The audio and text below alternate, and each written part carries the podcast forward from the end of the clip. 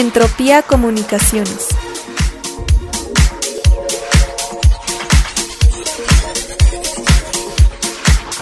Somos una agencia productora de contenidos digitales que transforman conceptos. Escúchanos y abre tu mente.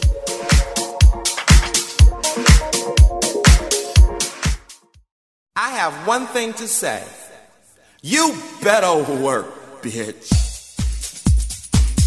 En la lengua del arco iris hablaremos todo sobre ti y diversidad sexual además de todo aquello que nos completa como comunidad a través de entrevistas, cápsulas, noticias, etc.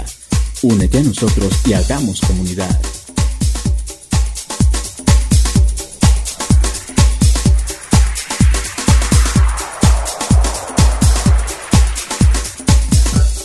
Síguenos en Facebook, Spotify y Mixcloud como La Lengua del Arcoiris, en Twitter como arroba lengua arcoiris y en Instagram La Lengua 1.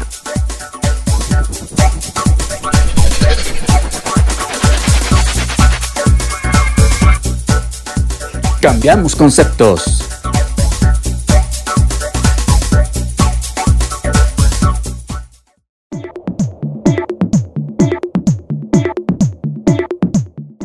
Hola, bienvenidos. Yo soy su amigo Eric Amalio y me acompaña Sara Ibarra. Estamos aquí para escucharnos y sobre todo lo que sienten. Sean bienvenidos. Y para empezar, iniciamos con nuestra sección de noticias con lo más importante que tenemos para comunicarles. Escuchemos.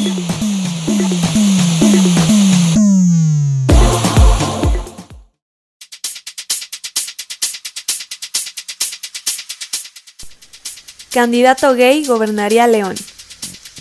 Según el portal del informador.mx, Juan Pablo Delgado, candidato del partido Movimiento Ciudadano, busca gobernar el municipio de León en Guanajuato, México, a través de las elecciones en 2021.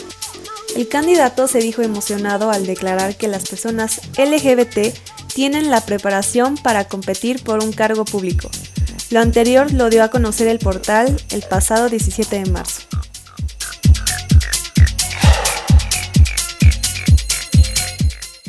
La marcha LGBT 2021 será virtual la Marcha del Orgullo LGBT en su edición 43 en la Ciudad de México será virtual por motivo de la contingencia sanitaria, según informó el comité Incluye T. Este año, las consignas de la marcha serán dos, alto a la violencia contra la comunidad y el reconocimiento a las infancias trans. La marcha será transmitida en el canal de YouTube el próximo 26 de junio, según informó el portal culturacolectiva.com el pasado 18 de marzo.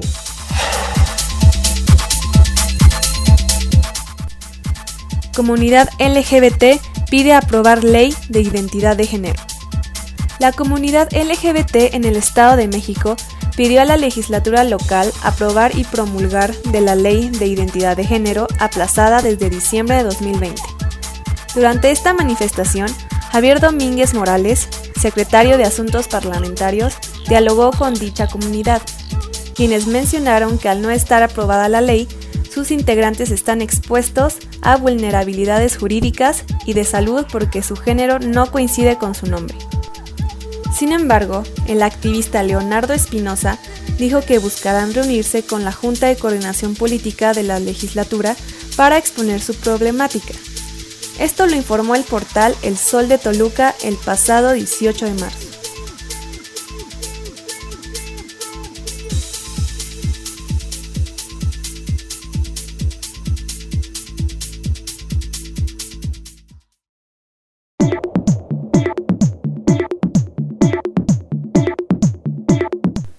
Contextos nos acerca más a nuestros invitados para ayudarnos a conocerlos un poco más. Quédate y disfruta.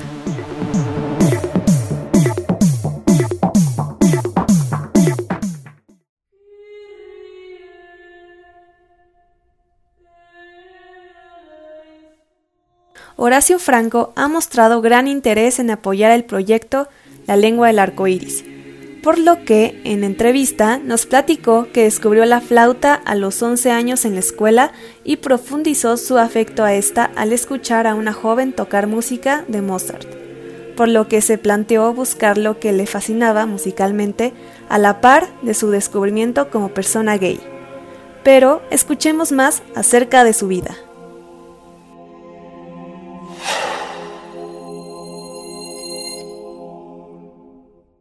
Después de esta presentación, vamos a escuchar la entrevista de nuestro amigo Horacio Franco.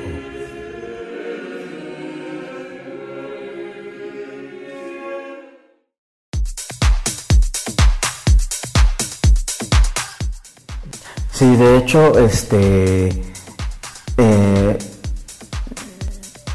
cambiar un poco eh, esa visión de la que estamos hablando, por ejemplo, ¿no? Que los jóvenes deben de tener eh, su música nos ayudaría entonces, en cierto aspecto, a, que se incruste en la identidad de estos jóvenes. ¿Cuál música? ¿La mía? La, de usted. La mía, no, la usted. Pero la, mía, tuya. No, no, no, es que mira, no, no es nada más la música. No es que hay una fórmula, una fórmula mágica es una cuestión de cambiar hábitos de educación, es una cuestión de cambiar hábitos de tener familia, es una cuestión que no se va a corregir, no se va a corregir con un gobierno de la cuarta transformación, en la cual estoy plenamente convencido de que está bien fundamentada, pero que no se va a llevar a, llevar a cabo en un corto plazo, ni tampoco va tampoco hay nadie que venga con una varita mágica que diga aquí va a cambiar todo no es tan fácil, es demasiado fuerte. Por ejemplo, nada más hablando en, cómo, cómo se come, cómo se come de mal en este país, ¿no?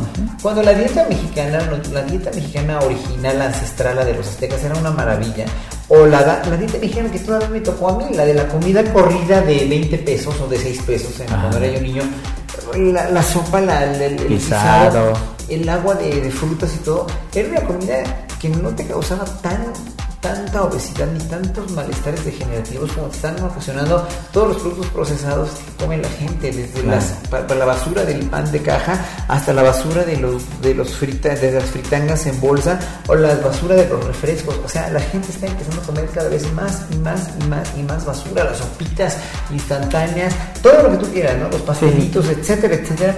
Todas esas cosas hacen que, que de verdad la gente esté desnutrida, esté malnutrida y esté desarrollando enfermedades crónicas como, como la, la como la diabetes o la hipertensión o la, la, etcétera. De por sí nuestra carga genética como mexicanos no es muy agraciada, ¿no? Entonces pregúntame a mí, que yo tengo una carga genética espeluznante. Entonces yo me súper cuido, pero veo cómo mi entorno sigue con eso, ¿no? Los chavos siguen comiendo mal, hay una obesidad tremenda, hay cada vez más diabéticos, hay cada vez más hipertensos, cada vez más gordos. Entonces, bueno, estamos muy mal, en verdad, y eso tiene que, venir, que, que, con proyectos de educación a largo plazo que sean total y absolutamente consistentes y rigurosos. Y, también desde la manera de empezar una familia, o sea, que a una niña que tiene 15 años que se embaraza le den una le, den la premia por tener un bebé y le digan, no, no, no, niñas, no se te va a dar nada, no tengas hijos, sí, sí, sí. ¿no? Aborto libre y, gratuito, no, una niña de 15 años no puede tener un bebé, no lo puede crear, es una estupidez tener hijos a esa edad y se les, se les las vidas a los hijos, a los muchachos adolescentes. ¿Y quiénes son las víctimas? Las familias, los abuelos, etc. Y si tienes una familia que tampoco tu mamá o tu papá te tragan porque te tuvieron sin desearte, ¿qué vas a hacer con ellos? Lo vas a, lo vas a, donar al mal y a la perdición y lo vas a poner a pedir mundo en las calles. Es una tragedia que no entienden. Claro. Ahora bien, cambiando un poquito de, de toda esta tragedia de la que hablabas. Este y mezclando ya un poco la parte LGBT.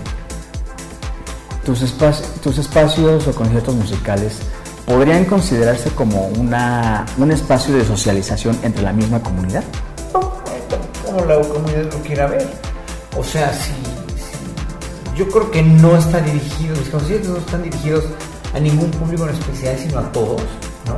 Y mucha gente gay va y todo, que son fans míos, pero como también son fans señoras de 50 o 60 años, ¿no?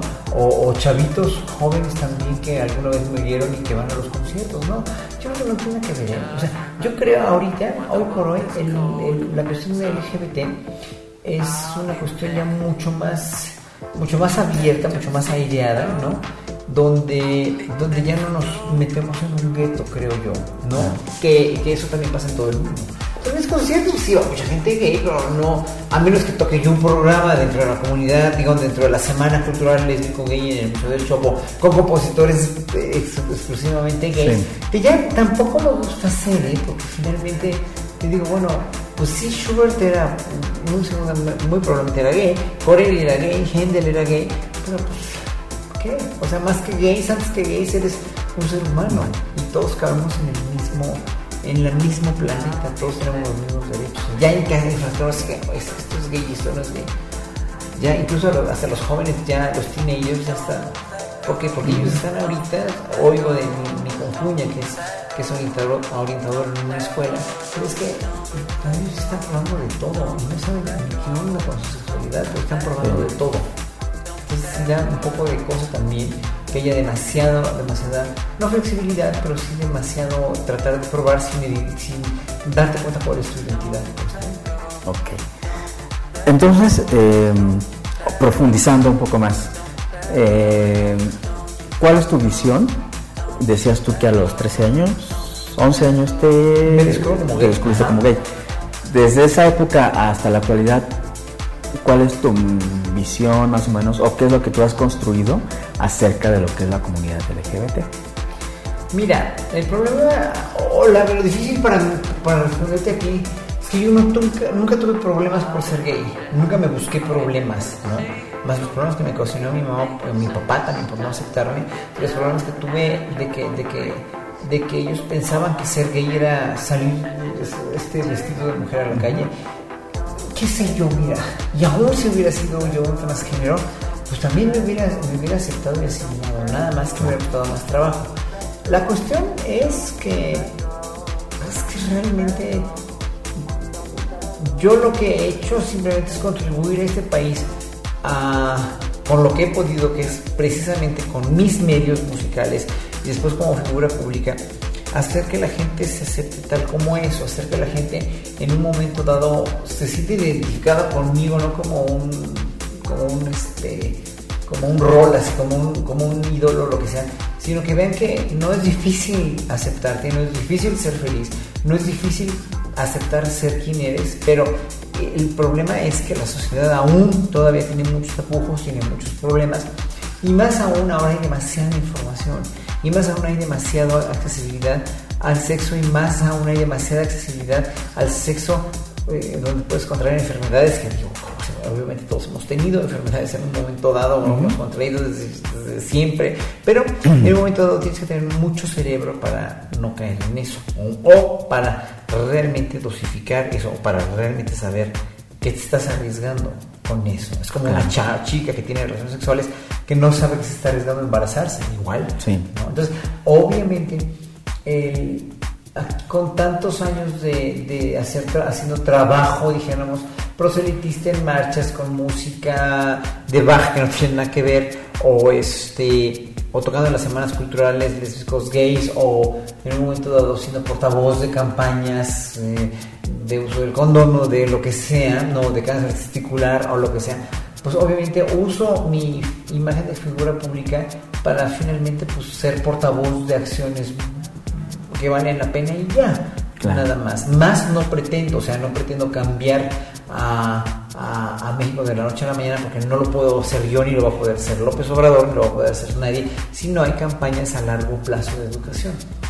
Claro, que trasciendan los sexenios, ¿no? Claro, claro, totalmente. Ok. Bueno, eh, en muchos casos, como decías ahorita, eh, hay todavía tapujos, hay todavía estigmas, estereotipos y demás. ¿Podrías tú considerar que somos eh, un grupo solamente definido por la orientación sexual o que en realidad hay una comunidad que puede conformarse tanto con eh, las antiguas generaciones y las nuevas generaciones? Excelente pregunta porque finalmente somos un reflejo. O sea, la comunidad LGBT no se debería llamar comunidad, es una comunidad, es un reflejo de la sociedad mexicana. Okay. Sectaria, clasista, racista, prejuiciosa. ¿Qué más? Dividida, polarizada. Esa es, la, Esa es la realidad de la comunidad LGBT. O sea, vete con los gays de las lomas o los gays hijos de políticos y ve cómo son tan virulentos en contra de los pobres chicos que trabajan aquí, que, los golpean o, que, son, que son este, transexuales y que los matan. O sea, hay muchos crímenes por homofobia y nadie nos defiende. ¿No? Cuando ellos fueron, como decía muy bien mi amigo Carlos Monsiváis, decía que ellos fueron los primeros que sacaron la casta y salieron a la luz para reivindicar nuestros derechos en los 50, en los 60, para asomar la cara y decir, somos, aquí estamos, aquí somos. Y hay tanto clasismo en contra de eso, hay tanto, o sea, lo ves, lo ves en realidad, ¿no? En, muchos sectores. O sea, no tiene la culpa cada sector, tiene responsabilidad, pero cada, cada sector es, es, carga un estigma social de un cierto tipo de apartheid que hay aquí en este país, ¿no? Y que está subrepticio y que está bajo el agua, pero sí es un apartheid tremendo, está cabrón el apartheid, ¿eh? o sea, sí todavía existe no lo vamos a acabar hasta que no haya una sociedad igualitaria. Entonces, que seamos una comunidad gay así, unida, una comunidad que lucha por un bien o un interés común, más, eso te lo puedo asegurar. Podríamos luchar incluso por nuestros derechos, pero hay gente que es muy apática con los derechos. Podríamos luchar por no sé, eh, pensiones para las parejas del mismo sexo. Hay muchas parejas del mismo sexo que no se quieren casar porque no necesitan o no lo quieren hacer. Podríamos luchar por... Hay muchas cosas que, que nos hacen ser una comunidad bastante apática. Pero así es la sociedad mexicana apática porque la han acostumbrado. Hemos estado por sexenios enteros tan mal gobernados y tan mezquinamente mal educados, ¿no? Porque usa la palabra mezquino porque lo hicieron con dolo y con mezquindad para que el pueblo de México no fuera un pueblo con mentalidad crítica. Entonces, obviamente, pues ahí tienen los resultados. Claro. Y, y hoy, el primero de julio, se vino precisamente una revolución masiva, pacífica, en contra de todo eso. Porque por fin, por fin, ya no queríamos, ya no queríamos ese, ser rehenes de nadie y espero que este gobierno tampoco nos haga rehenes, porque hay que ser muy críticos con ellos también. Ok, entonces en este mismo sentido, la comunidad, bueno, lo que podría llamarse comunidad eh, LGBT, eh, no es crítica consigo misma, ¿no? No, para nada. Como la sociedad no es crítica consigo misma. Es igual, es exactamente igual. Tú ves las marchas y vas a ver, o sea, es muy plural, es padrísima, es maravilloso ir a la marcha y ver todos los sectores diversos que hay, la diferencia tan enorme que hay de muchas comunidades, pero no somos una comunidad unida, o sea, cuando se trata de luchar por un bien común, pues no, para ahí estamos todos en la marcha. Sí. Chistoso. Sí, de hecho, este, yo realicé mi trabajo de tesis eh, para una propuesta de, que es esta propuesta de radio, en la que los chavos me decían, es que eh, no, no nos apoyamos, cuando se necesita no hay nada. Claro. Este, y bueno, al final de cuentas, eh, lo que hay es un intento, ¿no? ¿no? No hay diálogo, por ejemplo, con los poderes políticos o, o económicos, en los que de alguna u otra forma pudiera de repente haber o conformarse una comunidad como tal. Entonces es lo que, lo, lo que comentabas, ¿no? Al final de cuentas, eh, hay el autorrechazo, la estigmatización dentro de los del mismo grupo, ¿no? Totalmente. Los travestis les llaman las vestidas, ¿no? Este, los, chavos que ligan en el metro, metreras, ¿no? Entonces, o sea, de repente es como decir, bueno, ¿qué onda, no? Se supone que en la marcha se enarbola el respeto, la inclusión y demás, y a final de cuentas en el discurso diario no, pues no está ocurriendo. Exactamente, es lo mismo que pasa cuando criticamos a los gobiernos, cuando criticamos a la, a, la corrupción y nosotros mismos damos una mordida, pues estamos jodidos. ¿viste? O sea, es lo mismo, exactamente lo mismo. ¿no? no hay sentido de comunidad, de bien común, porque si hay algo en lo que, respecto a lo que, lo que dice Denis Dresser, por ejemplo, es que estamos en un país rentado tratamos a nuestro país como si estuviéramos pagando renta. No lo cuidamos como si fuera nuestro, porque nos han enseñado a tener desconfianza de toda autoridad, de todo proyecto nacional y de toda, de toda este, de todo bastión nacional. Entonces es muy triste, es muy triste. Por eso tenemos que aferrarnos a que el gobierno próximo haga lo mejor posible su trabajo. Porque es una oportunidad no, no, no maravillosa, de oro, que tuvo, por ejemplo, el pobre señor este Vicente Fox, que fue un fracaso como presidente porque no sabía dónde estaba parado, porque, porque tuvo el desafío de casarse con esta mujer que lo manipuló, y dices, bueno, pobre hombre, porque eh, en verdad da lástima, pero ha sido el, la, mejor oportunidad que, tuvimos como para, para tener una, una, alternancia que estuvo desaprovechada, la tiraron a la basura, es como tirar a la basura, no sé, todo el Museo Nacional de Antropología. Claro. Lo tiras y lo quemas como lo que pasó en Sao Paulo. I have one thing to say. You better work, bitch. Queremos agradecer a nuestro amigo Horacio Franco por esta segunda parte de la entrevista. Nos escuchamos la próxima semana donde nos hablará más sobre sexo, alimentación, AMLO y otras cosas. Sara y Eric queremos agradecerles que nos hayan escuchado este día. Síguenos en Facebook, Spotify y Mixcloud como La Lengua del Arco Iris, en Twitter como arroba lengua arcoiris y en Instagram La Lengua 1. La próxima semana les tendremos más contenido. Nos seguimos escuchando.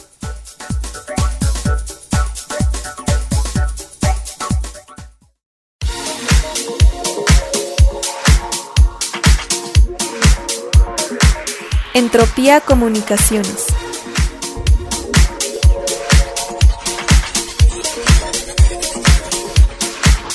Somos una agencia productora de contenidos digitales que transforman conceptos. Escúchanos y abre tu mente.